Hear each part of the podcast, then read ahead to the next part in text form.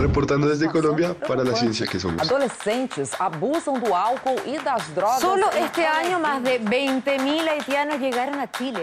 Reportando desde España para la ciencia que somos. La Dirección General de Divulgación de la Ciencia de la UNAM, el Instituto Latinoamericano de la Comunicación Educativa y Radio UNAM presentan La Ciencia que Somos, Iberoamérica al aire. Iberoamérica al aire.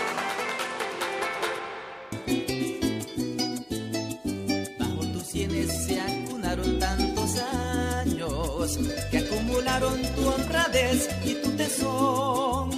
Y en tu cabeza canas blancas maduraron tanta experiencia que quisiera tener yo.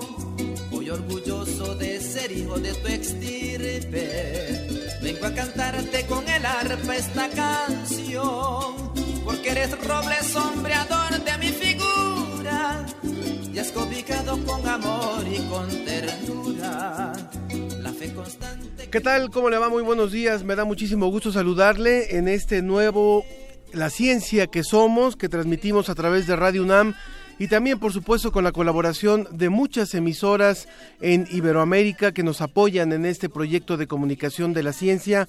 Estamos muy contentos de iniciar este programa en este viernes para hablar de lo más importante que ha ocurrido en la semana en materia de ciencia. Tenemos una gran cantidad de información y lo estamos recibiendo con un poco de música, música venezolana, no cuesta trabajo identificar esa arpa venezolana, es Luis Silva y el tema es viejo. Vamos a escuchar y ahorita le voy a decir por qué vamos a hablar, por qué estamos escuchando esta música.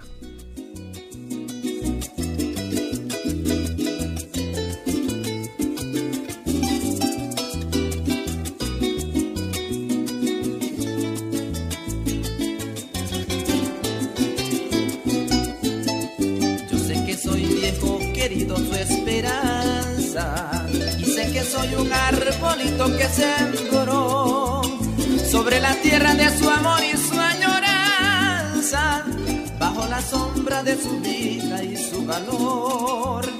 Por eso yo que soy el Pues resulta que ahora que hemos estado revisando los temas de la Agenda Iberoamericana de Ciencia, Tecnología e Innovación, pues uno que está dedicado particularmente a México, uno en el que México ha escogido este tema para participar en esta agenda, es el tema del envejecimiento justamente. Y déjeme decirle que es un tema que a mí en lo personal me, llega mucho, porque justamente en esta emisora en Radio UNAM hace algunos años ya, hace unos veintitantos años, justo hicimos un programa durante seis años que se llamaba La Voz de la Experiencia y era un programa que en 1993 intentaba empezar a hablar acerca de lo que se veía venir y de lo que hoy prácticamente estamos viviendo. Unas sociedades, en el caso de México y también sociedades en Iberoamérica, envejecidas y en proceso de envejecimiento, donde se ha transformado la pirámide poblacional, donde hay cada vez un mayor número de personas que alcanzan edades cada vez más, más amplias, donde la esperanza de vida ha crecido y donde el país pues sim simplemente no está del todo preparado, pero algo se ha avanzado y de eso vamos a hablar hoy. Le quiero decir que mi compañera Sofía Flores ahora no se encuentra con nosotros, hoy andamos solteritos aquí en cabina, pero nos va a acompañar vía telefónica en un rato más. Ella se encuentra en Torreón en un evento de organizado por CONACIT en donde se van a presentar donde se están presentando ya los trabajos que fueron aprobados por las convocatorias de CONACIT para trabajos de comunicación de la ciencia. Es el tercer Congreso de Comunicación Pública de la Ciencia, la Tecnología y la Innovación que se está realizando en Torreón, Coahuila. Bueno, dado que hoy el tema del que vamos a tratar en nuestra mesa es la vejez, lo invito a que participe con nosotros a través del hashtag de mi abuelo o de mi abuela aprendí, de mi abuelo aprendí. Eso es lo que nos puede comunicar a través de las redes sociales. Recuerdo, de mi abuela aprendí o de mi abuelo aprendí para que participe con nosotros en este en esta emisión de la ciencia que somos.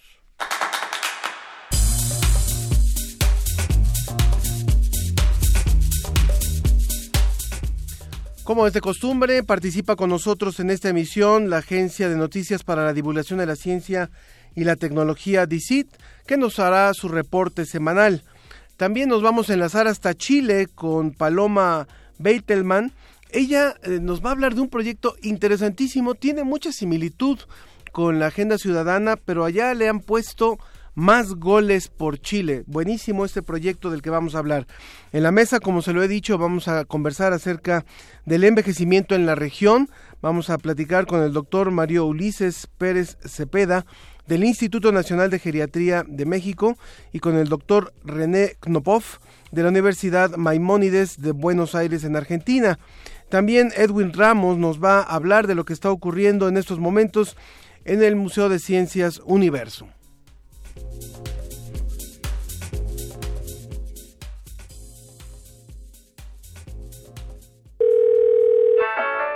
Queremos escuchar tu voz. Márcanos a los teléfonos 5536 8989 o 5536 4339. La ciencia que somos. Iberoamérica al aire. Reporte desde España. Agencia Iberoamericana para la Difusión de la Ciencia. Visit.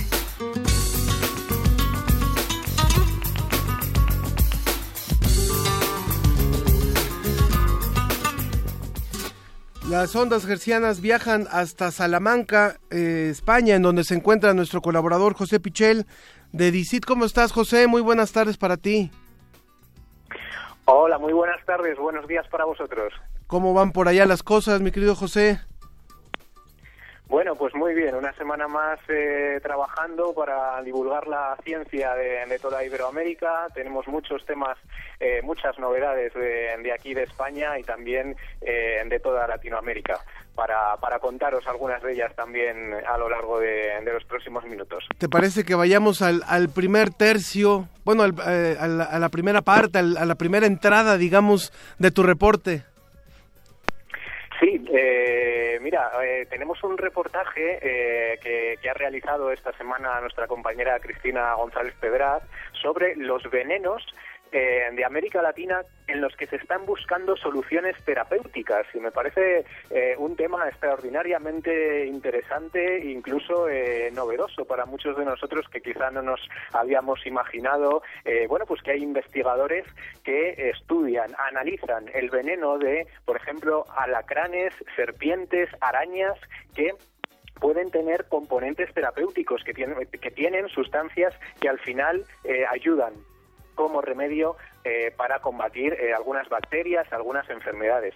Eh, precisamente una de las personas con las que hemos hablado es de ahí, de la UNAM, es Lourival Domingos Posani, que es de origen brasileño y que a lo largo de su carrera en los últimos años tiene hasta 340 artículos científicos describiendo cómo es el veneno eh, en concreto de los alacranes de, ahí en México. En México, eh, por lo visto, es el país en el que se producen más picaduras de, escorpiones, de alacranes, y eh, bueno, pues él ha estado analizando las proteínas, los péptidos que, que tienen estos venenos y ha descubierto que entre esas sustancias, bueno, pues hay algunos componentes que se pueden utilizar para matar bacterias, con lo cual, bueno, pues puede ser un componente terapéutico muy interesante. Que mencionas tú también. Sí, adelante, adelante. Sí, perdón. Ya que mencionas tú al doctor Posani, la verdad es que en, México es una es un pionero en la investigación de, de los antivenenos.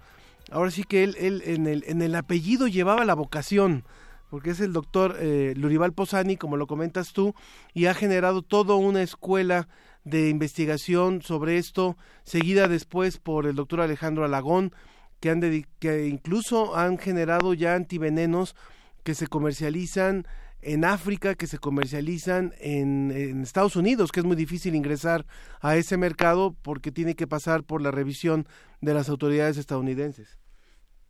Sí, veo, veo que lo conocéis bien y además, eh, bueno, tal y como mencionamos en el, en el reportaje, pues ha dado lugar a, la solicitud de, muchísimas eh, patentes, eh, lo cual también es muy, muy, muy interesante. Y bueno, estos componentes, pues tal y como explicamos, bueno, pues se podrían utilizar en teoría en el control de enfermedades inmunológicas, incluso como artritis, diabetes, etcétera. Y tenemos ahí en el reportaje también otro ejemplo muy parecido, en este caso de Perú, del doctor Armando eh, Yalarqué, que eh, bueno pues investiga también un poco el mismo campo pero en el caso de los venenos de serpientes.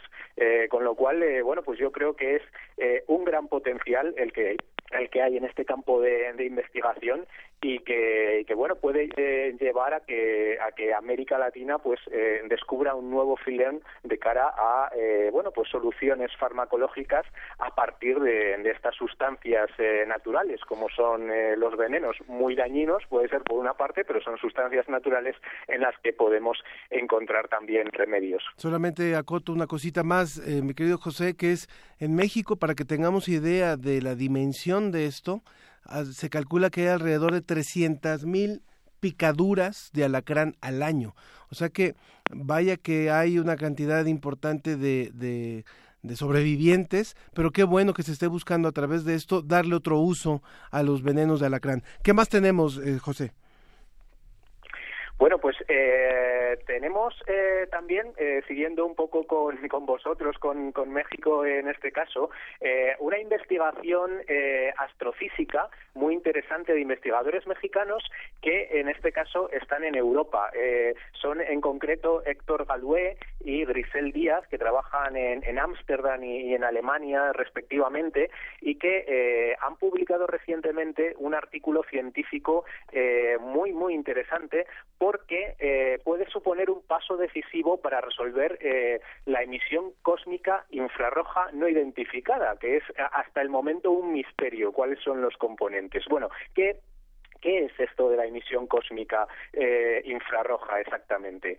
Eh, bueno, resulta que es un tipo de, de, radiación que nos llega desde el espacio uh -huh. y que procede eh, sobre todo de galaxias eh, ricas en polvo. Y en concreto eh, parece que procede por las investigaciones de, de los investigadores de supernovas, cuando bueno, pues una, una estrella estalla en algún lugar de, del universo, emite este tipo de radiación y lo que pasa es que tiene un componente, eh, digamos, hasta ahora misterioso, y es que los científicos no habían sabido eh, resolver exactamente cuáles son eh, los motivos de que esa de que esas emisiones varíen es decir hay un pico de, emisión que hasta el momento no se había sabido explicar. No es una, no es una, digamos, una radiación constante la que nos llega, sino que se producen picos eh, muy distintos.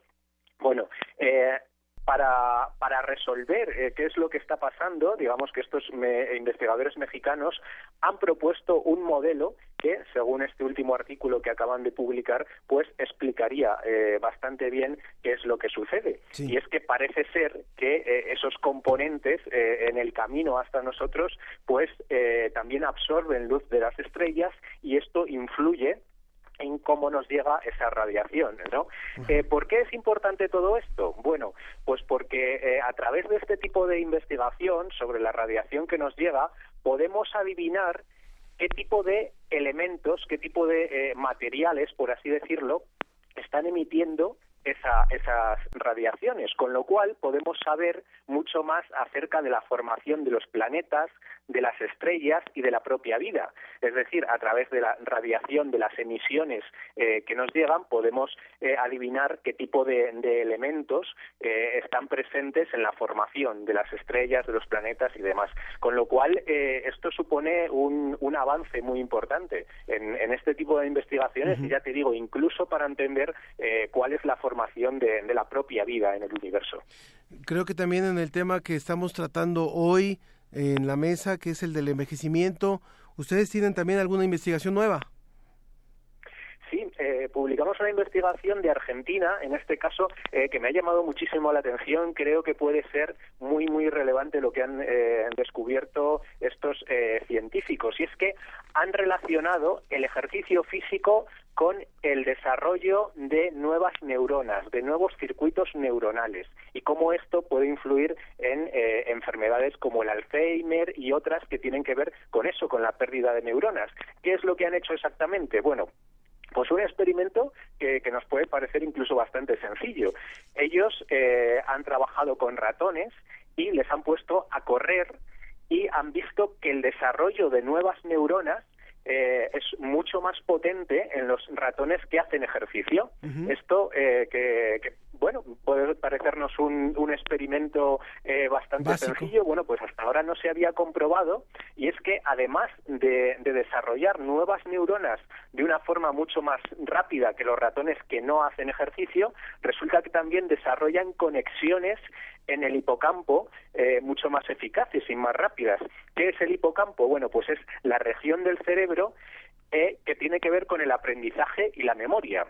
Con lo cual están eh, abriendo, digamos, eh, un nuevo campo de investigación acerca de si el ejercicio físico puede tener, eh, bueno, pues algún aspecto positivo eh, a la hora de eh, luchar o prevenir eh, las enfermedades neurodegenerativas, ¿no? Creo que es un aspecto muy muy interesante y bueno, como se ha dicho siempre, mens sana in corpore sano, ¿no? Sería el mejor ejemplo de, de ello, que de cómo, eh, bueno, pues en este caso un aspecto físico estaría muy relacionado también con un aspecto mental, ¿no? Con ese con ese aspecto eh, del cerebro, del desarrollo de neuronas y de la prevención de enfermedades neurodegenerativas que eh, evidentemente pues tienen que ver con el envejecimiento. Por supuesto. ¿Y con qué cerramos, eh, José? Bueno, pues eh, mm, quería cerrar eh, hoy con una colaboración. Hablamos muchas veces de, investigación eh, de distintos países. Bueno, pues en este caso con una colaboración entre científicos de, de dos países eh, distintos, como son Perú y España, que están trabajando conjuntamente en la descontaminación eh, de agua. En concreto, eh, nosotros eh, traemos a DICIT un reportaje sobre la colaboración que está manteniendo la Universidad de La Laguna en España y la Universidad Nacional Mayor San Marcos eh, sobre con- descontaminar el agua, pero ¿en qué sentido? Bueno, eh, normalmente a la hora de descontaminar el agua hay eh, varios procedimientos eh, distintos pero eh, no conseguimos eliminar del todo lo que se denomina contaminantes emergentes. ¿Qué son los contaminantes emergentes? Bueno, son sustancias demasiado pequeñas como para que con la tecnología actual se eliminen completamente. Entonces hay eh, sobre todo industrias que trabajan con alimentación, medicamentos, eh, la industria del petróleo también, que pueden contaminar aguas y aunque eh, de forma, mm, digamos, eh, mayoritaria podamos retirar esos contaminantes, eh, siempre quedan unas sustancias microscópicas que no se pueden ver a simple vista en las que eh, bueno también pueden ser eh, también pueden ser perjudiciales para, para la salud y para el medio ambiente. Entonces eh, el proyecto de estos investigadores consiste en desarrollar nanomateriales es decir eh, materiales eh, pequeñísimos a escala nanométrica para intentar, en primer lugar, detectar que existen esos eh, contaminantes todavía como residuo en el agua, monitorearlos y evaluar la calidad del agua y a partir de ahí, bueno, pues tratar esas aguas de, de alguna manera, ¿no? Lo que ellos proponen en concreto es desarrollar membranas hechas de estos nanomateriales que al final sirvan para eh, descontaminar. Es un tema muy, muy importante, creo yo, eh, sobre todo de cara a la- al medio ambiente, pero también a la salud humana, porque al final eh, el agua es eh, esencial para, para la vida y para el consumo humano. Pues te agradezco muchísimo el reporte, José, muy completo y muy variado también, y sobre todo que también nos das una, una visión de la importancia de la cooperación internacional para la investigación científica en distintos temas que afectan y que importan a la región. Pues sí, desde luego que sí. Eh, creo que, que la, la importancia de la cooperación entre científicos de, distintos países es esencial para, para el desarrollo eh, de, todos nuestros países, ¿no? Cuando hablamos de ciencia iberoamericana, eh, no solo hablamos de lo que se hace en distintos países, sino también, eh, bueno, pues en el conjunto de, de todos ellos, gracias a la cooperación eh, en distintas materias y en este caso en investigación eh, científica. Y a propósito de eso, hoy, día eh, 10 de noviembre, se celebra el Día Mundial de la Ciencia para la Paz y el Desarrollo, que creo que, que en ello pues eh, tiene mucho que ver la, la cooperación también en materia científica. Por supuesto, José. Pues un abrazo hasta allá, hasta Salamanca, que ya empe- empezará el friecito, ¿verdad? Pues la verdad es que ya se nota, ya, Muy bien. ya en los últimos días hace bastante frío por aquí. Pues a cuidarse y a, a pasar un buen fin de semana, José. Muchas gracias igualmente, Ángel. Un A- saludo. Hasta luego, muy buenas tardes. Hasta Salamanca, José Pichel de la Agencia Iberoamericana para la Difusión de la Ciencia y la Tecnología, DICIT. Recuerden ustedes que en la página de DICIT.com pueden encontrar DICIT primero con I latina y al final con Y. Pueden encontrar el programa La Ciencia que Somos. Ellos también suben a esa plataforma este programa que hacemos en conjunto. Vamos a una cápsula llamada La Ciencia está en todo y regresamos. La ciencia está en todo.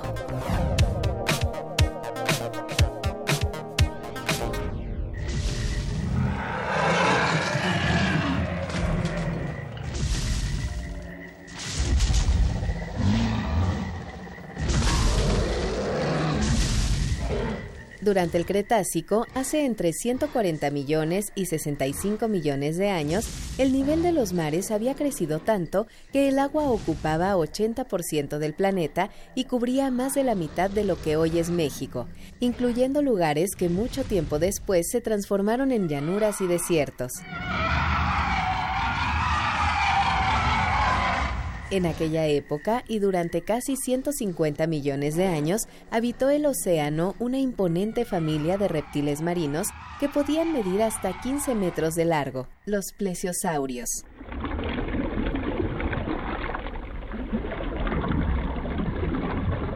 Un reptil marino se distingue de un dinosaurio en que tiene las aletas dispuestas en forma horizontal en relación con el cuerpo, mientras que las aletas de los dinosaurios tienen una orientación vertical.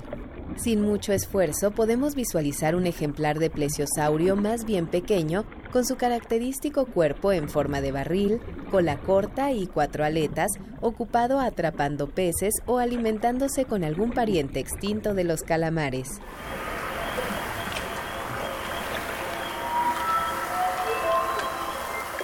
Noventa millones de años más tarde, el fósil de aquel animal fue encontrado en la cuenca de Vallecillo, en Nuevo León, México, y desde 2011 ha sido estudiado por Héctor Rivera Silva y colegas del Departamento de Paleontología del Museo del Desierto y del Museo de Historia Natural de Karlsruhe en Alemania. A partir de las características de su cráneo, los científicos descubrieron que los restos fosilizados pertenecen a un nuevo género y especie de reptil marino al que llamaron Mauriciosaurus fernandesi en honor de Mauricio Fernández, entonces alcalde del municipio de Garza García, quien los donó para que fueran analizados.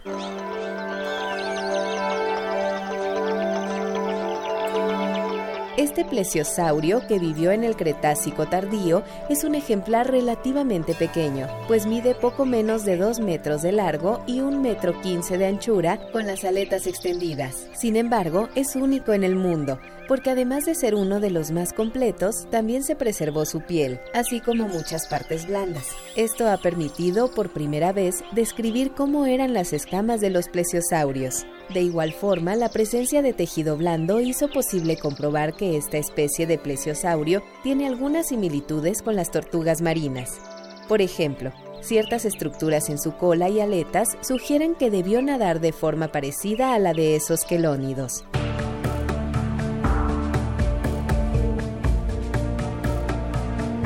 En el futuro, los investigadores continuarán estudiando sus semejanzas con las tortugas marinas, así como el entorno en el que se desarrolló este plesiosaurio, e intentarán demostrar una hipótesis acerca de su gran velocidad en el agua.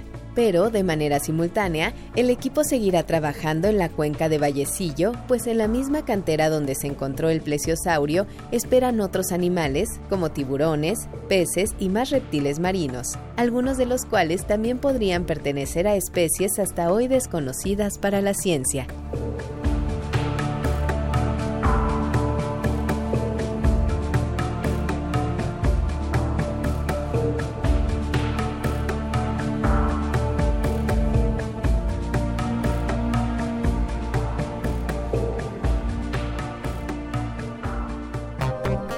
La ciencia está en todo.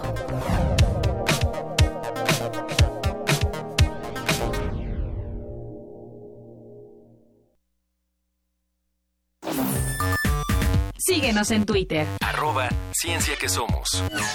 Búscanos en Facebook como La Ciencia que Somos.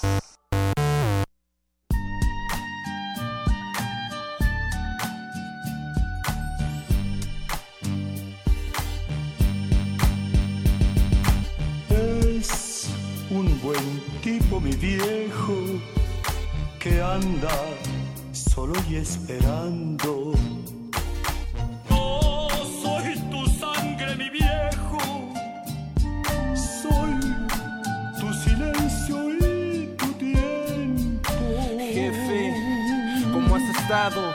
Aquí yo estoy y recordando tus consejos, el respeto, la verdad, vivir honesto, el privilegio es todo mío de ser yo tu hijo y cuenta conmigo.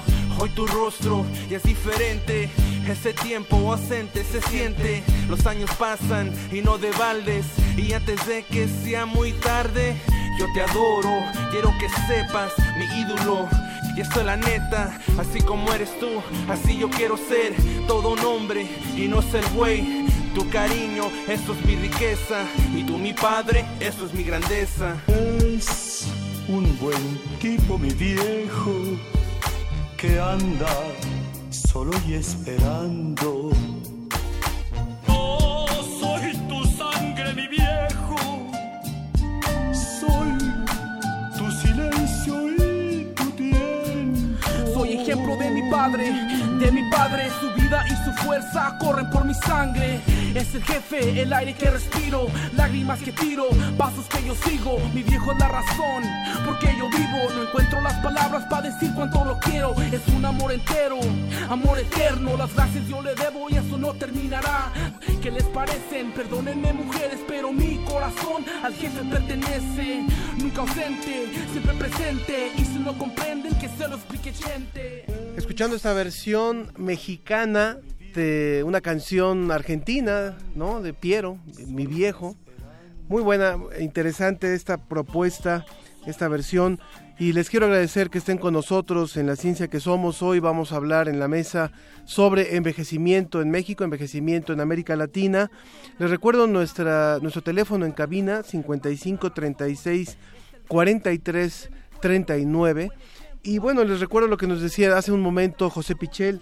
Hoy eh, es el Día Internacional eh, dedicado a la paz y al desarrollo, o, las, o, más bien el Día Internacional de la Ciencia para la Paz y el Desarrollo. Es interesante esto porque finalmente es el llamado de atención que hace UNESCO desde el año 2002 para que los ojos del mundo volteen a darle una importancia, una trascendencia a, a lo que tiene, a lo que puede aportar la ciencia y a lo que aporta la ciencia para generar desarrollo y para contribuir a la paz.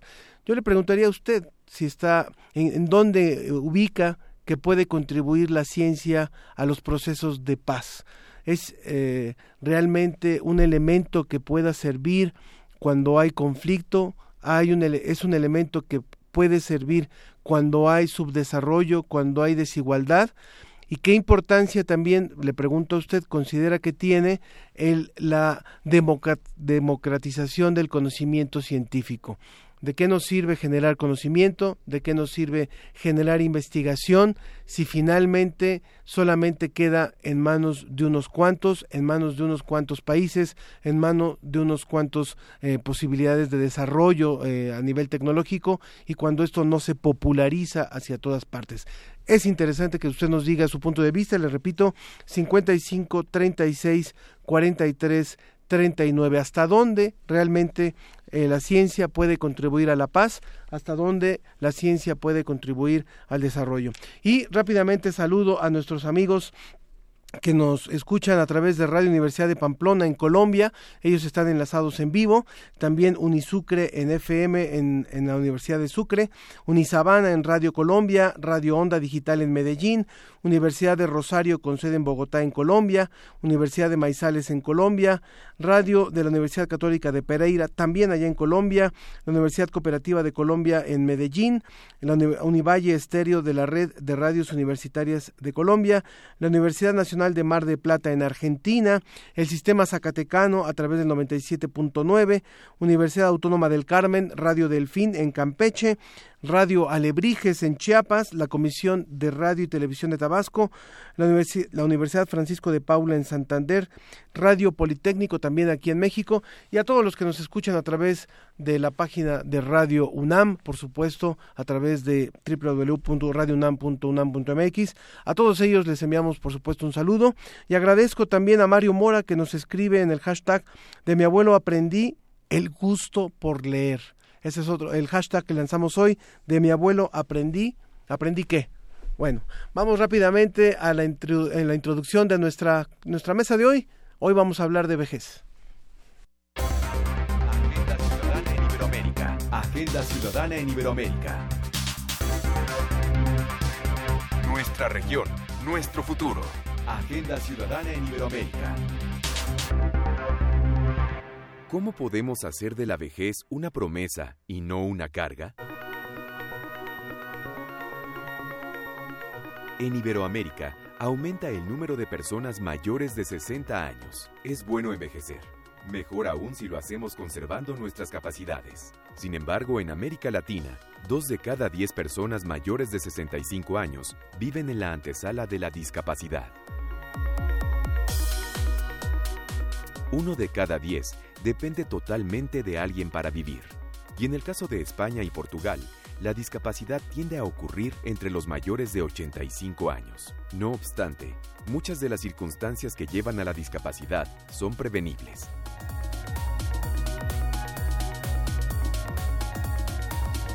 Mucha gente los ignora. Son Pues, adulto mayor. Simplemente Exactamente. se está una parte donde van a subir una silla de ruedas y ponen un carro. Y, y no debería ser, porque cuando fuimos jóvenes, pues criamos a toda la familia. Y la misma familia lo hace a uno a un lado. Gran parte de los iberoamericanos estamos envejeciendo sin estar preparados, pero estamos a tiempo de revertir esta situación. El envejecimiento poblacional significa un gran desafío para todos, individuos, sociedades y estados. ¿Cómo podemos contribuir a una vejez saludable, independiente y con bienestar? A través de la ciencia, la tecnología y la innovación. Necesitamos una política pública integral que impulse la investigación interdisciplinaria, promover la formación de recursos humanos especializados en la atención a los adultos mayores, desarrollar tecnologías apropiadas para las distintas realidades socioeconómicas de nuestra región y con tu participación. Agenda Ciudadana.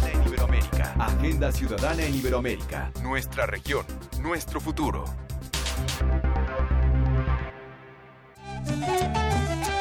Sobre la mesa. Muy bien, pues estamos, estamos listos para arrancar nuestra mesa, nuestra mesa de hoy sobre envejecimiento, como lo hemos introducido ya. Le doy la bienvenida al doctor Mario Ulises Pérez Cepeda. Él es investigador en ciencias médicas del Instituto Nacional de Geriatría eh, y es miembro del Sistema Nacional de Investigadores. Muchas gracias por estar aquí con nosotros. Gracias por la invitación. Eh, debo de decir que, como lo, lo comentábamos al principio, hace muchos años en esta emisora, en Radio UNAM, empezamos a hablar del tema de envejecimiento y no había un Instituto Nacional de Geriatría. Creo que es Efectivamente. algo que se ha impulsado por parte de muchos investigadores interesados en que se le dé peso a la investigación científica sobre este tema y por eso ahora podemos presentar que hay un Instituto Nacional de Geriatría ubicado acá en Periférico. San Jerónimo, Periférico Sur 2767, así. Gracias Ulises por estar aquí con nosotros. Vía telefónica tenemos hasta Argentina al doctor Re- René Nopov. Él es codirector de la carrera de especialidad de gerontología social de la Universidad de Maimónides en Buenos Aires. ¿Qué tal doctor? Muy buenas tardes. Buenos días. Muy, bu- muy buenas tardes. Para acá. Para usted ya son tardes, para ¿eh? allá- Para allá mediodía. Allá son las Eh, dos ya, ¿no? Claro, exactamente. Ahorita de ir bueno, preparando es para un comer. Gusto, es un gusto conversar con ustedes. Muchas gracias, doctor. Y también vía telefónica me enlazo con mi compañera, mi, eh, mi, eh, Sofía Flores, co-conductora de este programa, que está en Torreón. Sofía, ¿cómo estás? Buenos días. Hola, hola Ángel, muy buenos días, buenos días a toda la audiencia. Estoy acá desde Torreón, Coahuila, el norte de México. Pues vamos a empezar con la mesa. Muy bien. Bueno, eh, es, eh, eh, lo decíamos también incluso al inicio del programa, eh, esto es eh, la crónica de un envejecimiento anunciado. De ustedes, los investigadores, desde hace eh, décadas han estado previendo y han establecido estadísticas donde sabían que en el año 2010, que en el año 2020, que en el año 2050 la tendencia de envejecimiento en los países de Iberoamérica, incluimos por supuesto a España con una presencia muy fuerte de envejecimiento, pues iba a tener este, este crecimiento en la población adulta mayor. Desde el punto de vista de ustedes, Ulises y, René, eh, ¿respondimos como sociedades a esto que la investigación prevía? Pues la verdad es que no, porque Ulises. Nuestro, nuestro país ha envejecido rápidamente, no tanto como los países del Cono Sur, que son de los más envejecidos, y hoy tienen una dinámica muy distinta a la nuestra. Nosotros hemos respondido rápidamente en términos de investigación, como decía hace, hace rato, con un instituto nacional eh, dedicado exclusivamente a la investigación en muchos de los ámbitos y haciendo una producción científica impresionante que está realmente cambiando no solo los paradigmas de, de México, sino de la región. Entonces, bueno, estamos enfrentando este problema lentamente y de manera diversa cada, cada país de la región. México tiene sus particularidades. Doctor René. Sí, eh, por nuestra parte, eh, este, nosotros estuvimos eh, en las investigaciones, aparece que a partir del año 1960 aproximadamente, empieza a apreciarse con fuerza el proceso de envejecimiento poblacional en toda la zona del cono sur de América y fuertemente en Argentina, eh, Uruguay y Chile. Eh, visto esto eh, y viendo que los países que le destinan más recursos que nosotros a la formación este, universitaria, como, como Francia, como Israel, planteaban ya en ese entonces, hace unas cuatro décadas, que la cantidad de especialistas en el área gerontológica estaba lejos de ser satisfecha, entonces nosotros nos planteamos qué es lo que pasa en nuestros países. Eh, evidentemente estábamos lejos de poder tener eh, una masa suficiente de profesionales formados en el aspecto gerontológico. Entonces eh, decidimos crear una carrera de grado en gerontología, es decir, no de posgrado, de grado primeramente, para ir ganando tiempo. la carrera de grado pueden llegar los alumnos que egresan de los colegios secundarios. Entonces ya ir formando una masa crítica de licenciados en gerontología con una formación interdisciplinaria, holística, eh, que eh, abarca las áreas biogerontológicas, psicogerontológicas, gerontología social, eh, recreativa y de gestión. Esto fundamentalmente apuntaba a que no esperar los posgrados para formar una masa crítica que vaya eh, directamente trabajando en el tema y preparándose. En ese punto yo quisiera decir simplemente faltó también decir al principio, yo soy geriatra, es decir, yo soy especialista en, ver, y esto de la gerontología es muy nuevo, en México existen, existe la licenciatura en, varias universidades de nuestro país, pero la especialidad en geriatría tiene muchos más años que, esto de la licenciatura en gerontología y nos dedicamos a ver viejos desde hace mucho tiempo, además de investigar. Bien, que son áreas complementarias, finalmente, Sofía.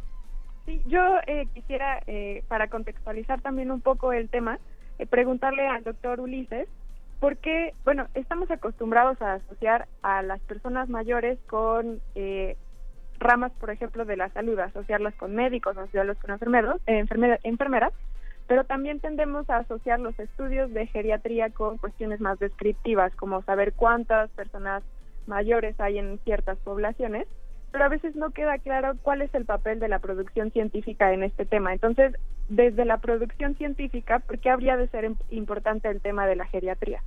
Ah, desde la producción... qué buena pregunta. Mira, te, voy a hacer una, te voy a contestar con un anuncio, por ejemplo. Este año el, el premio nacional para el mejor trabajo de investigación se, se me entregó a mí en un artículo de geriatría precisamente, de un, un artículo científico, en donde se ve cómo evoluciona la gente que ha sobrevivido de cáncer y desarrollan una condición que se llama fragilidad. La fragilidad es una, una entidad en donde el adulto mayor se vuelve más vulnerable a factores estresantes y entonces eh, eh, lo que estamos intentando hacer es vincular las enfermedades crónicas a los resultados que puedes tener en envejecimiento y lo- las posibilidades que tienes amplias de, atención y de cuidado en todos los ámbitos. Eso es lo que hace la, la geriatría. Nosotros vemos a los adultos mayores, o sea, nosotros estamos con ellos y como siempre le digo a mis alumnos que me están escuchando por ahí es, si no ves un adulto mayor no estás viendo tu problema ni tu materia de estudio, entonces ¿cómo estás siguiendo un método científico si no conoces lo que está pasando? Entonces los fenómenos los observamos, tenemos las dudas y generamos las preguntas y, e intentamos hacer las respuestas que nos lleven a más preguntas, que ojalá. Buenísimo. Sí. Ok. En el caso... En realidad, en realidad entendemos que el, el estudio del proceso de envejecimiento es como la vida. Eh, tiene aspectos biogerontológicos, aspectos psico, psicogerontológicos y de gerontología social. Ya estudios de población nos mostraban en la década del 80 que en general se mm, producen eh, en el aspecto eh, vital eh, alteraciones que van por, este, conduciendo al envejecimiento eh, primeramente por influencias del área social. Alrededor de entre 60 y 70 años suceden este tipo de eh, procesos que aparecen en las personas eh, este, en el aspecto psicogerontológicos una década más tarde y que estos dos aspectos, lo eh, social y lo psicogerontológico, repercuten después en la parte biogerontológica unos 10 años más tarde. Por eso es que es importante tener una visión holística para prevenir todas estas situaciones y poder conseguir eh, mejores resultados mm, este, a menor costo.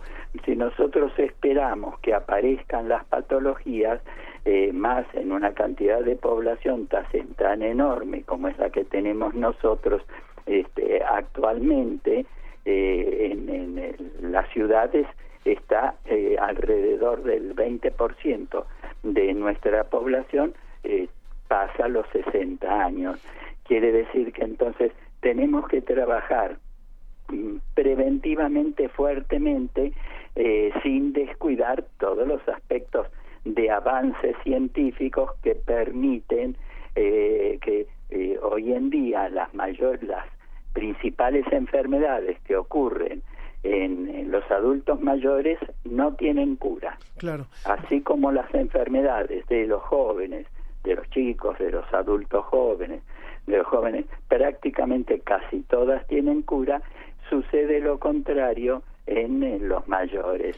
Esto no quiere decir que no puedan tener una excelente calidad de vida durante mucho tiempo gracias a todos los eh, mecanismos de, de salud pública que, que se fueron este, aprendiendo y difundiendo. Quiero repetir, quiero repetir eh, al, al público que nos está escuchando y que está participando con nosotros en vivo el, el número telefónico de aquí de cabina 55 36 43 39. Este es un tema que genera mucha inquietud en la población mexicana y por eso insisto que sería muy importante que participaran con nosotros 55 36 43 39 y también recuerden que le propusimos en la- al principio un hashtag que es de mi abuelo aprendí de mi abuelo aprendí y que nos diga un poco cuál es su experiencia. Yo les preguntaría a nuestros dos invitados en la mesa, eh, no me quiero meter en el tema de las pensiones porque eso es larguísimo y es, es materia también de 15 programas, pero es muy claro que en el caso de nuestro sistema de seguridad social, eh, no, no tuvimos la prevención adecuada y cuando se generaron el ISTE y el IMSS, por ejemplo, no, no, no había la esperanza de vida que hay ahora y, y esto ha colapsado a los sistemas de salud, ha colapsado al sistema de pensiones y hay personas que trabajan 30 años, se jubilan y de esa pensión viven otros 30 años. Entonces, esto eh, es obvio que nos rebasó y nos está ocasionando una, una reformulación del sistema de salud. ¿Qué pasa en cuestión de tecnología para la, para la atención a la vejez, en prevención, como lo estaba comentando el doctor René, y sobre todo, ¿qué puede pasar en una sociedad como la argentina, como la mexicana, como, como no, no hablo de la española porque tiene otras características, pero varias de la región que están envejeciendo más o menos en, en una forma similar, ¿qué puede pasar en los próximos años eh, cercanos si no se escucha lo que están haciendo los investigadores? Ulises. Nuestro país es muy importante. Tristemente en la región son pocos los países que han invertido. Y no es por nada, pero nosotros hemos invertido en un instituto completamente para investigar eh, las publicaciones ahí están. Y se está generando una traducción del conocimiento porque ya estamos en el punto donde tenemos un cuerpo de conocimiento que tenemos que empezar a aprovechar. Y se está haciendo, se está empezando a hacer. Tú puedes notar que en el eh, Plan Nacional de Salud de, esta, de este sexenio por primera vez se incluye el término fragilidad, un término que, que se reconoce hace muy poco tiempo muy muy poco tiempo para comparado con el resto de las especialidades y entonces se está aprovechando ese impulso que tenemos para poder seguir generando, poder ser puntales en la región y poder cambiar efectivamente la, la, atención de los adultos mayores. Es muy diferente lo que se hace en cada uno de los países. Por ejemplo, pienso en Colombia, donde hay un sistema de salud universal, pienso en Costa Rica, donde aparte que es, es mucho menos gente, y, y, otros países como el de este doctor, en donde pues, realmente, tristemente, no se ha generado tanta eh, investigación científica como en el nuestro, como en Costa Rica o como en Colombia, Brasil, en Chile, donde se ha empezado, se ha querido empezar un poquito más despacio. Es decir, si bien la urgencia está ahí, sí tenemos que apapacharlos y mejorar su calidad de vida, que es lo que hacemos los geriatras, también tenemos que generar decisiones basadas en la evidencia, política basada en la evidencia ya, ya, ya estamos apuntando. Es decir, Eh, nuestra, perdón, sí. Sí, sí, sí. No, no, no, por favor, continúe. Eh, nuestra misión se debe al- a la gente, se debe a los impuestos de la gente y tiene que regresar a ellos. Eso es una convicción que tenemos. En ese sentido va mi segunda pregunta. Sí. Eh, el doctor René hablaba de que las enfermedades de los adultos no tienen cura o por lo general no tienen cura y eso es un asunto que me parece muy relevante porque entonces, ¿será que las políticas públicas no están fomentando la inversión en esos estudios o será que más bien los científicos no se están fijando en estos en estas enfermedades o más bien es que las enfermedades son muy nuevas en el sentido de que como dice Ángel nuestra población ha alcanzado edades que antes no se veían y que más bien hasta ahorita las estamos empezando a conocer, que son enfermedades novedosas. Es el tercer punto. Definitivamente, te pongo un ejemplo. El, el- el catálogo de clasificación de enfermedades, el CIE-10, apenas ingresó el término de sarcopenia o de fragilidad, que son enfermedades emergentes de los adultos mayores que empezamos a conocer. Y en nuestro caso, te digo y te repito, eh, México está invirtiendo mucho dinero en, en poder entender estas, estas eh, patologías. Y si bien no tienen cura como muchas otras enfermedades desde los niños, es decir, la progeria eh, es una, no tiene cura. Eh, eh, también deberíamos preguntarnos como para qué querríamos que tengan cura, ¿no? Es decir, podemos Siendo pensar muy en, en, en el sostenimiento de la vida hasta cuándo y el por qué, pero ya nos pondríamos muy filosóficos. Vamos a escuchar a René también. Vamos a escuchar a René también, por favor, René. Me parece muy interesante toda esta discusión, todo este enfoque, ¿verdad? Porque estamos hablando nada más que del área eh, de salud médica. Este, esto creo que tenemos que enfocarlo desde un aspecto mucho más amplio. Eh, este, no solamente la parte de investigación, sino la parte de toma de conciencia del proceso eh, este, de envejecimiento humano es importante. Es importante el empoderamiento que todos nuestras toda nuestra sociedad y en especial los que estamos transitando esta etapa de la vida tengamos eh, claro que eh, no es una etapa de déficit solamente, sino es una etapa de compromiso con el resto de la sociedad, de hacer eh, valor esta etapa de la vida que estamos transitando eh, como para poder tener un envejecimiento satisfactorio. Y, y en este empoderamiento conocer también todas las fortalezas al mismo tiempo que las debilidades vamos teniendo, de tal manera que eh, el, que transita esta etapa de la vida tome conciencia de lo que puede, no solo de lo que le falta. Eh, esto va a exigir una transformación de toda nuestra sociedad. Ya se está cambiando el concepto de trabajo, que no es solamente el aspecto del trabajo remunerado. Tiene que ir cambiando el concepto de eh, el sistema de salud, que está enfocado en general a la parte aguda de las enfermedades, como corresponde en general a las patologías de los jóvenes y de los chicos. Eh, el, eh, el esquema de enfermedades, el perfil epidemiológico de los mayores es totalmente distinto, son enfermedades crónicas.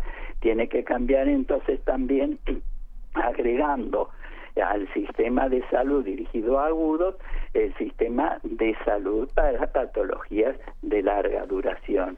Tiene que cambiar el sistema de transporte si no estamos dejando a una parte importante de la población de no poder usar el transporte público.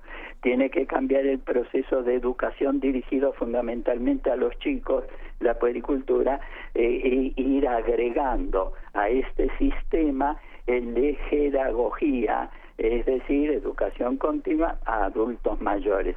O sea, me parece que nuestro enfoque tiene que ir más amplio, en primer lugar, a la sociedad en general, en segundo lugar, específicamente a los que están transitando por esta etapa de la vida. Eh, esto es eh, crucial para ir también cambiando ciertos enfoques que la sociedad tiene hacia los viejos como sinónimo de deterioro o de enfermedad. Eh, ya cambió bastante, mucho agua corrió este, desde hace tres, cuatro décadas que se está trabajando en este aspecto, pero creo que hay que insistir bastante para toda la parte de derechos que corresponden a todo ser humano como persona. ¿no? Vamos rápidamente a escuchar un sondeo que preparó la producción de La Ciencia que Somos sobre este tema. Eh, salieron a las calles a preguntarle al público alguna, alguna, algún punto de vista sobre el envejecimiento y continuamos con nuestra charla. En una frase define qué es la vejez. La vejez en una sola frase, disfrutarla. Bueno, la vejez para mí es ternura y experiencia. Bendita vejez, hermosa vejez. La, la, vejez es la fase madura del individuo donde ya reunió todos los conocimientos posibles, cosecha ahora lo que aprendió y yo la denomino eh, sabiduría. Darle gracias a Dios de que te dejó llegar a esos, hasta esos tiempos. Pues decir como el ocaso de una vida. Bien vivido, ¿no? Tener dignidad, dignidad. Es la última etapa de la vida antes del fallecimiento para los que alcanzan la longevidad? Bueno, yo me encuentro básicamente en lo que yo llamo la, la adolescencia de mi vejez. Reportando para la ciencia que somos, María José Ramírez. La ciencia que somos. Iberoamérica al aire.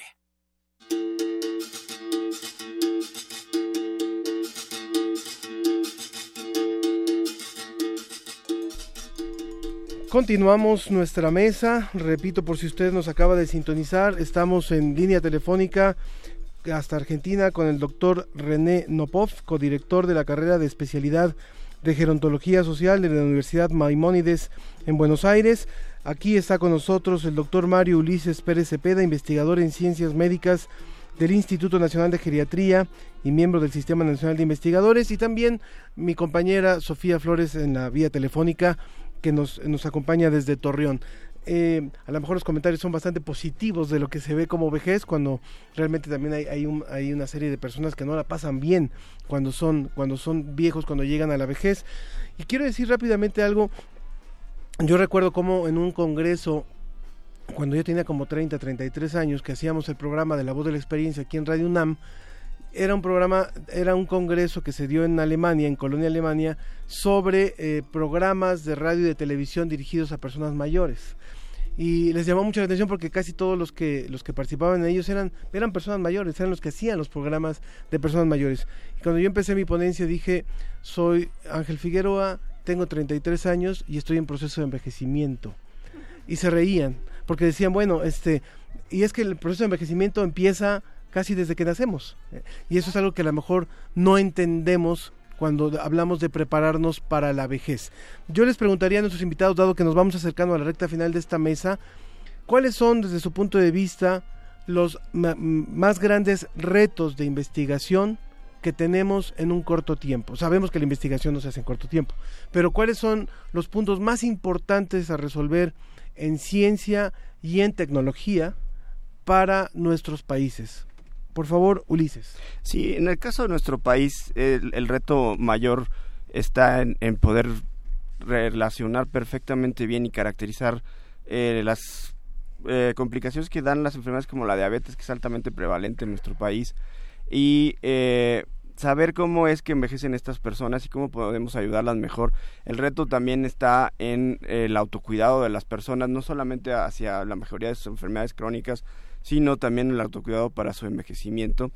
Y probablemente el, mayor reto para también sea el, promover el envejecimiento sano y activo em, o exitoso, que han sido términos muy sobados desde hace mucho por la gerontología y entonces ahora eh, intentamos mantener como una nueva etapa de la vida en donde se conserve la salud en las condiciones a las que llegaste cuando eras adulto más joven y puedas transitar hacia un envejecimiento con esas mismas condiciones. Entonces esa parte es la, la, que tenemos que, que, dilucidar en el corto plazo.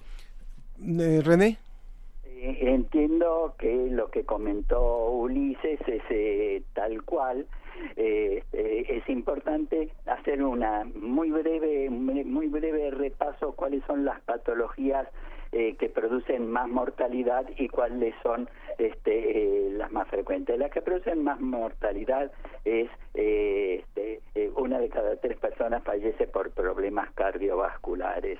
Y los problemas, las enfermedades cardiovasculares, los factores de riesgo que pueden llevar a producir las patologías cardiovasculares son fácilmente evitables, fácilmente evitables. Estamos hablando de tabaquismo, estamos hablando de hipertensión, estamos hablando de diabetes, estamos hablando de eh, obesidad, de, sedentarismo eh, excesivo este, eh, y de colesterol alto. Es decir, que son los hábitos este, que ver, eh, corregir ciertos hábitos en la vida cotidiana que nos van a permitir disminuir drásticamente la, la mayor parte de las enfermedades eh, cardíacas. Eh, por otro lado, a medida que avanza la edad, después de los 85 empieza a ser fuerte las mortalidades por enfermedades respiratorias. Acá tenemos la vacuna para este, evitar el 75% de las muertes eh, que se producen por neumonías en la comunidad. Eh, entonces, aplicándose la vacuna se puede prevenir. Es decir, hablar este, sobre la educación Mm, a medida que llegamos a esta etapa de la vida. Eh, pero además hay otras cosas irresueltas como eh, las que tienen que ver con las patologías eh, cognitivas, fuertemente Alzheimer, bueno, hay mucha inversión y mucha gente trabajando fuertemente, pero todavía sin poder este, dar cuenta de las causas profundas eh, que, llevan a las demencias. Este, si bien se está avanzando bastante, este, eh, bueno, Sofía, perdón, rápidamente. Me parece, que entonces eh, nosotros tenemos que dirigir a la prevención en todas las enfermedades que pueden ser evitables, dando, este, facilitando el empoderamiento de la misma población que transita esta etapa de la vida eh, para este cambio de hábitos. Norteamérica consiguió resultados 100 veces mejores eh, cuando eh, hizo toda la campaña antitabáquica que eh, con cuando sembró todas las eh, rutas con innúmeras eh, quirófanos para evitar accidentes, para, para tratar accidentes cardiovasculares a un costo mucho menor, muchos más mejores resultados. Bien. Esto estoy hablando entonces de pensar en la prevención. Perdón, nada más. eh, nuestra labor no tiene que ver con la muerte, todos moriremos de algo. Nuestra labor tiene que ver con evitar la discapacidad. Ese es un tema de todo un programa seguramente. Muy bien. Y, y- algo que es fundamental, nada más para darle la palabra rápidamente a Sofía, es nadie, o sea, creo que ese, ese es un concepto que tenemos que trabajar muchísimo en nuestros países, nadie es responsable de nuestra salud más que nosotros. O sea, no le podemos cargar al Estado, no le podemos cargar a los sistemas de salud el que nos atiendan cuando nos enfermamos por consecuencia de algo que nosotros hicimos. O sea, somos los únicos responsables, nadie va a cuidar nuestra salud más que nosotros y obviamente con el apoyo de la ciencia y la tecnología, pero no no, no carguemos esta esta esta parte a otras personas, a otras instancias. Estrella García dice es muy triste llegar abandonado y sin dinero. Es un mito que en México respetan a sus viejos. Y Alicia González dice la vejez es una etapa maravillosa por los nietos, pero, pero, pero, la falta de atención médica, dinero y abandono de los hijos es una realidad dolorosa. Sofía. Ni hablar. Eh, retomando justamente estas dos llamadas, eh, probablemente ya mi intervención como manera de conclusión. Sí. Eh, a diferencia de otras culturas probablemente antiguas, antes se reconocía a los viejos por este poder de sabiduría que tenían. Y actualmente, en la sociedad en la que vivimos, se aprecia mucho la juventud. Vivimos en una sociedad que se valora mucho el que, por ejemplo, el creador de Facebook sea joven, ¿no? O lo haya hecho tan joven, o que el presidente de Francia tenga 39 años. Mi pregunta va en el sentido de cómo desde la ciencia podemos apoyar para que se le dé un reconocimiento a los adultos. Yo te la regreso. ¿Por qué tendríamos que reconocer a los adultos mayores? Es decir, son, es una etapa nueva de la vida, no son nada especiales ni nada diferentes. Es igual que un niño, es igual que tú. Es decir, trabajemos mejor por la equidad. Ok, Bien. ok. Doctor René. Eh, especialmente eh, reconocimiento de ser personas totales hasta el último hálito de su vida, hasta el último momento de su vida. Eh, pero eh, dado que está, como mencionaron ustedes, nuestras sociedades en general, no solamente cada uno de nuestros países, nuestras sociedades en general eh, tienen bastante carga gerontofóbica, por eso es importante eh, este, hacer hincapié en lo que sí se puede, no engancharnos solamente en los déficits, sino en las posibilidades que tenemos. Tenemos innúmeros recursos como personas, entonces asumir eh, que podemos hacer todavía muchas cosas y, eh, y ser personas totales. De ahí la dignificación de esta etapa de la vida. Pues yo les quiero agradecer a nuestros dos invitados y a Sofía que hayan participado en esta mesa, por supuesto, en este debate, el doctor Mario Ulises Pérez Cepeda del Instituto Nacional de Geriatría. Muchas gracias, Ulises. Gracias por la invitación. El doctor René Nopov, codirector de la carrera de especialidad en gerontología social de la Universidad de Maimónides en Buenos Aires. Muy buenos días, muchas gracias. Gracias a ustedes que eh, este tipo de charlas me parece que hacen bien a todos. Muchas Eh, gracias. Suerte, éxito. Claro que sí. Y Sofía, muchísimas gracias por haber estado con nosotros también. No, no te vayas, por favor. No, te vayas de sí, la línea. muchísimas gracias. Muy Gracias bien. a todos. Muy bien, y les recuerdo nuestro número telefónico 55 36 43 39 55 36 43 39 y recuerden también que pueden entrar a la página de agenda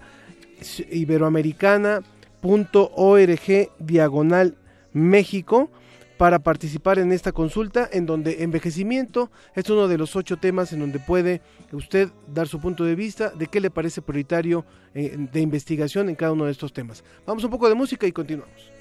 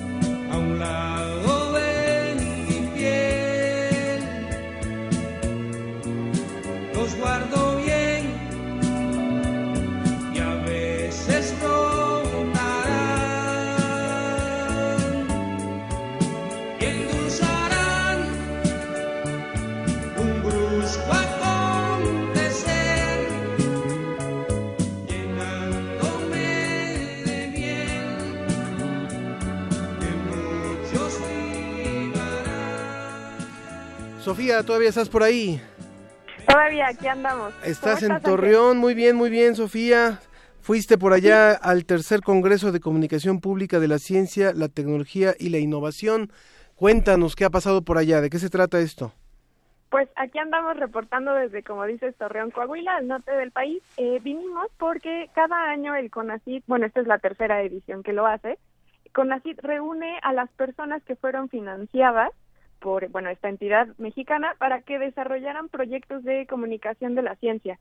Estoy aquí para reportar para cien- la ciencia que somos y también porque vine a presentar un proyecto que fue financiado eh, por CONACYT. ¿Y de qué, de qué se trata este, este proyecto que ustedes hicieron? Muy bien, el proyecto que nosotros hicimos lo hicimos en el Instituto Nacional de Medicina Genómica y el proyecto se llama eh, Show del Dr. Gecko. Consiste en una serie televisiva para niños de 12 a 16 años en el que se abordan distintos temas de la medicina genómica. ¿Qué significa esto? Hablamos de, por ejemplo, la edición genética, hablamos de eh, genómica de poblaciones. En este segundo año, porque ya el año pasado fuimos financiados también y también fuimos al segundo congreso, para este segundo año nosotros recibimos dinero para completar la serie. Hicimos cuatro episodios más de 10 minutos y cinco moscaminutos, que son cápsulas pequeñas de un minuto en el que los protagonistas son unas moscas, las moscas de la fruta, esas que vemos que se paran sobre nuestros plátanos o sobre las manzanas. Y que son, Son sujetas de gran, gran cantidad de investigaciones, ¿no? Exactamente, esa es la razón por la que aparecen en la serie. Eh, desde principios del siglo pasado se comenzaron a usar como modelos de estudio porque comparten una gran cantidad de genes con nosotros los seres humanos. Entonces son un gran modelo de estudio para que nosotros comprendamos conceptos tan básicos como las mutaciones. Y por eso aparecen en esta serie televisiva que por lo pronto aquí en el Congreso han tenido una muy buena aceptación, les ha gustado mucho la serie, estamos muy contentos por eso, pero bueno, al final aquí nada más venimos a presentar resultados. La verdadera retroalimentación viene del el público objetivo al que estamos dirigidos y que bueno, hemos estado también participando en otros eventos, pero lo que más me ha gustado de este congreso es ver otros proyectos y ver otras pláticas y conocer cómo es que piensan las personas que hacen proyectos de comunicación en otras partes del país. Por ejemplo, déjame contarte algunos ejemplos de lo que he visto aquí. El Canal 11 nos vino a presentar una serie documental, que es la segunda parte de su serie documental que se llama Islas de México. Lo que ellos hicieron fue irse literalmente a zambullir en las aguas de las islas más representativas de México, no nada más las Islas Marías, sino que se fueron a distintas islas, a las isla, a la isla Lobos, por ejemplo, que está muy cerca de Tuxpan, Veracruz, se fueron a distintas islas y fueron a describir el tipo de eh, ecología, bueno, la ecología, fueron a describir a los animales que viven allí, a los corales, a la gente, a las comunidades que, que su- depende su sustento de ellas y tienen unas imágenes impresionantes, increíbles y nos vinieron a contar sus experiencias. Este de nadar junto a tiburones, por ejemplo, una de las chicas contaba que como son islas, pues el, el acercamiento humano no es tan común. Entonces, cuando ellos se zambullían en el agua, los peces se les acercaban porque, claro, no están acostumbrados a ver un humano en el agua. Y ella decía que fue una experiencia increíble. Eh, antes de que comenzara el programa, se presentó, por ejemplo, una conferencia magistral que fue sobre la planeación y diseño de museografía didáctica que fue impartida por Agustín Torres Macías del Museal, que es una red de museos didácticos y también sus experiencias fueron increíbles. Por ejemplo, una que nos platicó fue que se trajo una exposición de otro otra parte del mundo y fue sobre cambio climático. Y a pesar de que CONACYT invirtió mucho dinero para que se trajera esa exposición, la gente aquí en México no fue.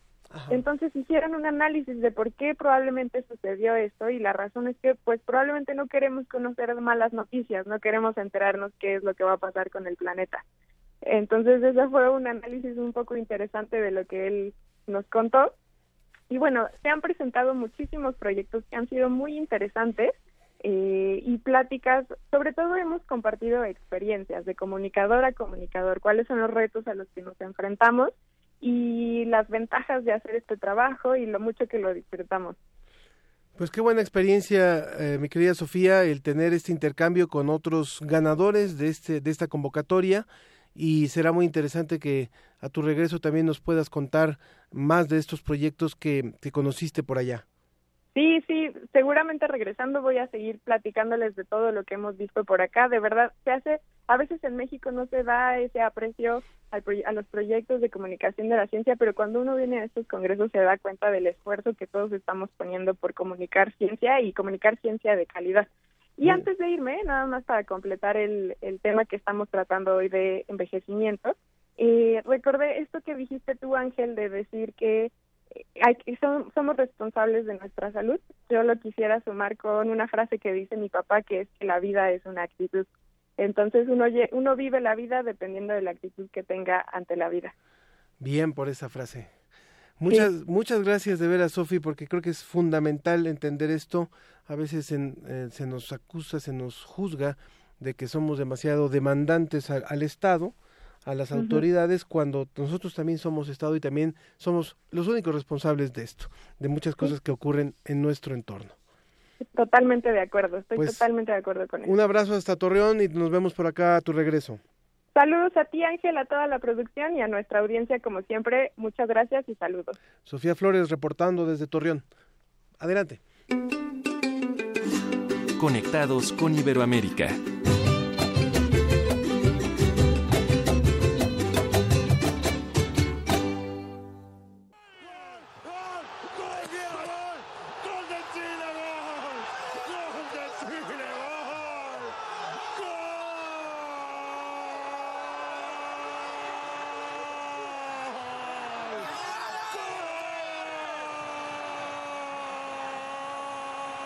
Gol de Chile, bien. Pero hoy no vamos a hablar de fútbol, pero sí vamos a hablar de goles para Chile. y está en la línea telefónica Paloma Weidelman. ¿Cómo estás, Paloma? Hola Ángel, mucho gusto, muy bien. Muchas gracias por la invitación al programa. Muchas gracias por traernos estos goles para Chile. Tú eres especialista en comunicación estratégica para iniciativas de desarrollo, participación ciudadana e innovación pública y estás encargada de este proyecto Más Goles para Chile del Consejo Nacional de Innovación para el Desarrollo en este país. Cuéntanos qué es esto de Más Goles para Chile. Eh, mira Ángel, muchas gracias por, por nuevamente por invitarnos a contar un poco este proyecto que nos tiene muy felices, muy contentos y que se conecta con una de las principales mis- misiones que tiene el Consejo Nacional para el Desarrollo. Primero te quiero contar que este es un ente eh, público pero autónomo cuya principal misión es entregar orientaciones estratégicas en torno a cómo avanzamos para ser un país más desarrollado, pero teniendo como aliados a la ciencia, la tecnología y la innovación, y no es cualquier tipo de desarrollo, sino que acá hablamos de un desarrollo sostenible e inclusivo. Entonces, esas orientaciones el Consejo se las entrega en un libro de eh, que se llama el de- eh, la Estrategia Nacional de Innovación a, a la Presidencia de la República, se las entregamos a la Presidenta Bachelet en mayo de este año y se proponen varias medidas y una de esas medidas tiene que ver con los retos nacionales de desarrollo. ¿En qué cosas, me imagino que, que en México también a veces se preguntan ese tipo de cosas, en qué cosas podemos ser eh, campeones del mundo para ser un país más desarrollado, más inclusivo y más sostenible? Sí. Entonces la plataforma Más Goles para Chile es una invitación a que los ciudadanos también se sumen a esta conversación, pensando, además del fútbol, en qué otras canchas, en qué otras canchas del desarrollo podemos marcar esos goles que nos van a hacer un país más grande, pero esos goles la ciencia juega un rol muy importante, tecnología la innovación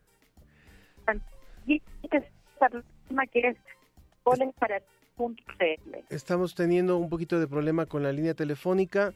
A ver si podemos retomar eh, la comunicación. Paloma, ¿nos escuchas bien? Yo escuchan un poco.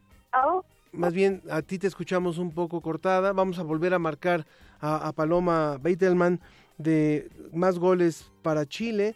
Ustedes pueden ingresar a la página másgolesparachile.cl y pueden ver esa iniciativa donde ellos plantean seis retos de desarrollo en donde las ciencias, la tecnología, las tecnologías y la innovación pueden ayudar al país a ser un país campeón, al menos en este, en este sentido, ¿verdad? En el sentido del desarrollo.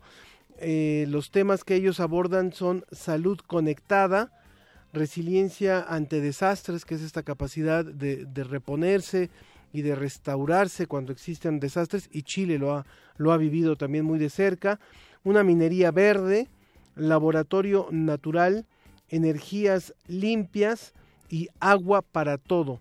Son los seis retos que plantean en, este, en esta consulta que lanzan a la ciudadanía y a diferencia, bueno, eh, una de las características que tienen es que cuando uno entra a esta página, uno puede ingresar a cada una de estas temáticas, a cada uno de estos retos, y no es solamente mostrar, manifestar que, le parece importante, sino incluso sugerir en una especie de tweet, en 140 caracteres, cuál es su propuesta y dejar ahí sus datos. Retomamos contigo, Paloma. Sí, les estaba contando un poco sobre el contexto. Lamento mucho que la conexión no haya sido tan buena. Ahora está- El te estamos escuchando bien. Muy bien. Bueno, les contaba que esta es una iniciativa del Consejo Nacional de Desarrollo, que la gracia que tenemos es que eh, somos un órgano autónomo, público, pero autónomo, que estamos, eh, nuestro mandato es entregar orientaciones al- a- estratégicas para el país en torno a cómo ser un país eh, más desarrollado, sostenible, inclusivo, pero con foco en que esto sea logrado a través de la ciencia, la tecnología y la innovación. O sea, cómo la ciencia, la tecnología y la innovación nos ayudan a hacer este país que avanza mejor en términos de desarrollo sostenible e inclusivo. Y, y- y eso lo entregamos como en la Estrategia Nacional de Innovación a la Presidenta de la República en mayo recién pasado. Y una de las medidas de la estrategia eh, son los retos nacionales de desarrollo. Eh, que la idea también es pensar cómo los definimos a futuro, en qué cosas podemos ser campeones del mundo o avanzar en desarrollo eh, para, para ser un mejor país.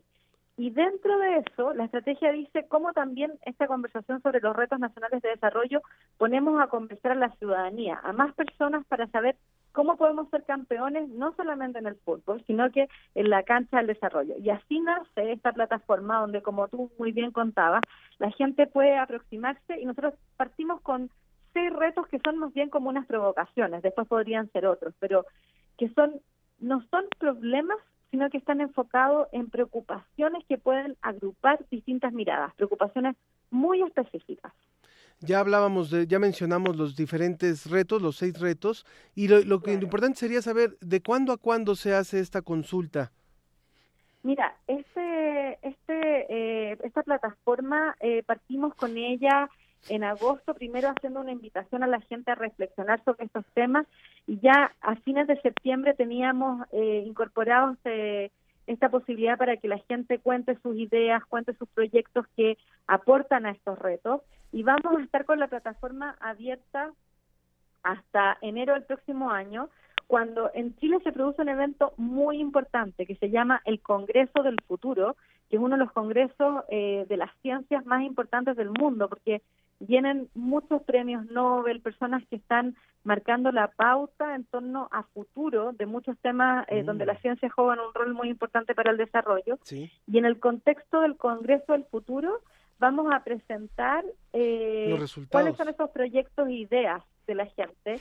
Y lo que no queremos que sea, no queremos que eso sea un concurso de cuál de esos retos para nosotros es más importante que el otro, sino que mostrar que hay un real interés, y me imagino que eso también pasa en México, de las personas por entender y por, y por dar ideas en torno a estos temas donde la ciencia, la tecnología y la innovación son tan fundamentales para el desarrollo.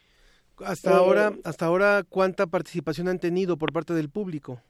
Mira, hemos tenido eh, ya casi 10.000 visitas a nuestro sitio web, eh, también varios cientos de personas que se han manifestado a través de las redes sociales, a través de decir me gusta este reto, en el fondo como adhiero a esto, me gusta.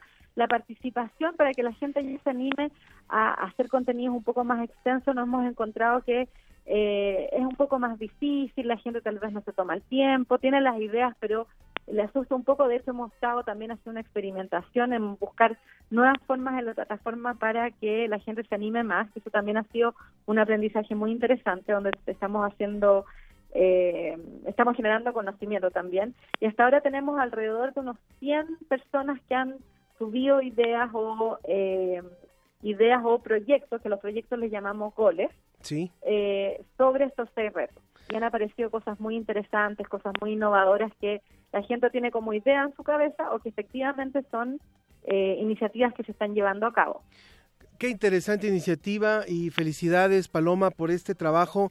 Nos gustaría muchísimo que en semanas subsecuentes podamos estar en contacto con ustedes para conocer eh, el cierre, ¿verdad? El cierre de este de este proyecto y cómo eh, en cuántos proyectos, en cuántas propuestas ciudadanas se convierte este ejercicio. Es la primera vez que se hace en Chile. Sí, es la primera vez y es la primera vez que en torno a estos temas, en torno a temas de ciencia, tecnología e innovación, se genera una plataforma que busca rescatar la opinión, los proyectos, las experiencias, los saberes de las personas, de, cualquier persona, de no solamente los expertos de siempre que están vinculados a resolver estas preocupaciones, sino que las personas que los viven. Entonces, por eso es tan bonito este proyecto, porque llama también a poner, eh, a relevar el, el saber y el pensar de todos como eh, partes fundamentales para poder abordar estas preocupaciones. Y lo más importante es que, cuando, como yo te contaba, se va a presentar en este evento eh, científico tan relevante de enero, pero también se le va a entregar a quien sea el próximo presidente de Chile, porque nosotros estamos ahora eh, a punto de tener elecciones presidenciales Sí. y la idea de esta iniciativa es que el próximo presidente de Chile entienda que, que hay una preocupación ciudadana por estos temas y asuma que la ciencia la tecnología y la innovación tienen que estar al centro de medidas que se tomen en los primeros 100 días de gobierno.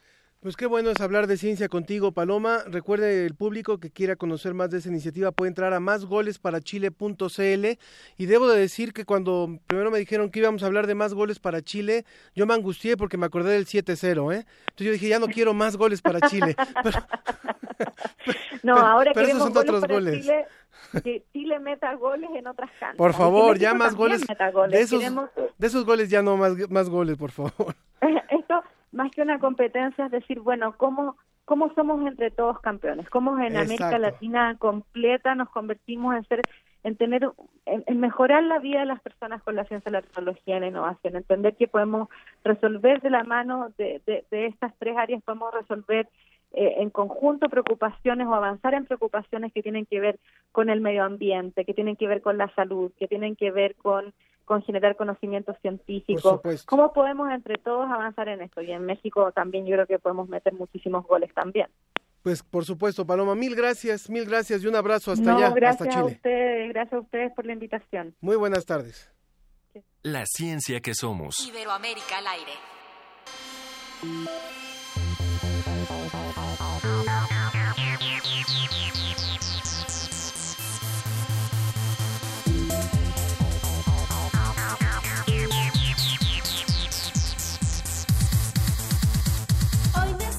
Sobre el tema, sobre el tema de vejez nos llamó Alberto Castro.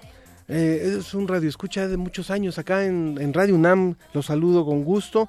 Dice no coincido con el invitado. Sí se debe reconocer a los ancianos. Y también saludos a Rodolfo Hernández que nos escucha en la Torre de Banorte. Y él dice felicidades por entrevistar a la genial Paloma Beitelman. Bueno, de aquí nos enlazamos de- después de haber ido a Torreón, después de haber ido a Argentina, después de haber ido a Chile. Nos vamos hasta Universum, hasta el Museo de las Ciencias, en donde está nuestro compañero Edwin Ramos, pu- puesto que en el marco del festejo del Día Internacional de los Museos y Centros de Ciencia está por allá haciendo esta cobertura. Cuéntanos, por favor, Edwin. ¿Qué tal Ángel? Buenas tardes, amigos Sofía a distancia y a nuestros amigos de la ciencia que somos muy buenas tardes. Justamente nos encontramos aquí al sur de la Ciudad de México, en Ciudad Universitaria, Universo para ser exactos. Y como bien lo mencionas, pues esta celebración trata de hacer llegar a la sociedad el mensaje que la ciencia y la tecnología pueden contribuir a reducir la pobreza, proteger el medio ambiente y mejorar la calidad de vida de todos.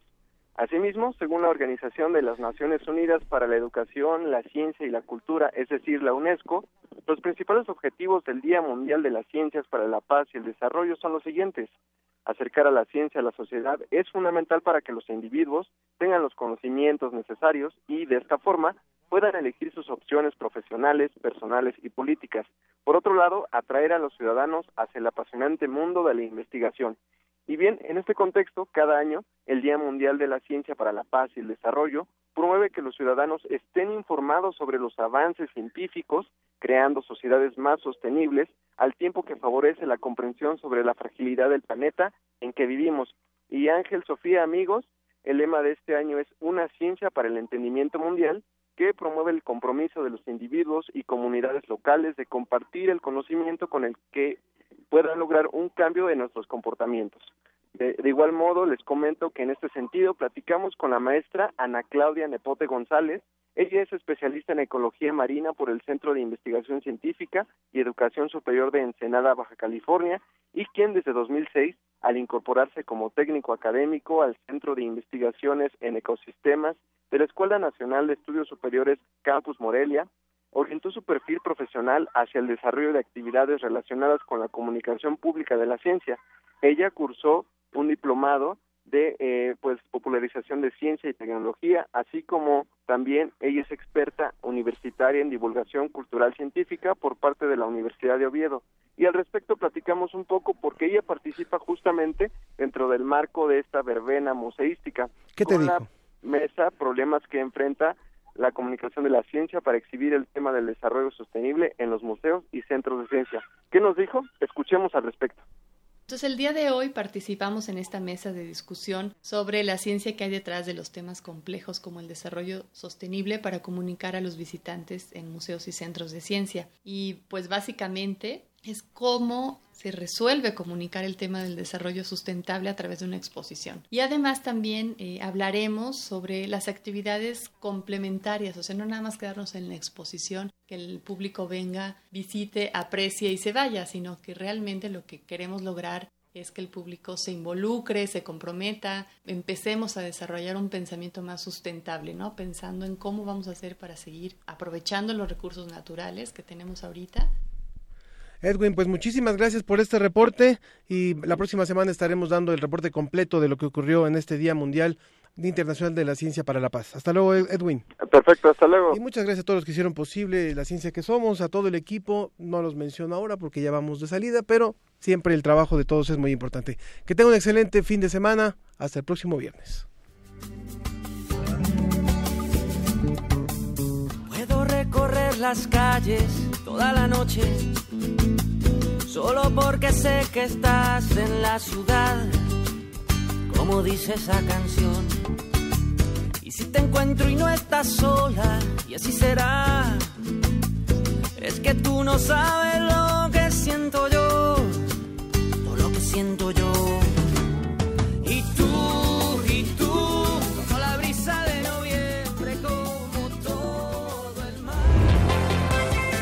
Agradecemos tu compañía. Nos escuchamos la próxima semana en punto de las diez y media de la mañana. La ciencia que somos. Iberoamérica al aire.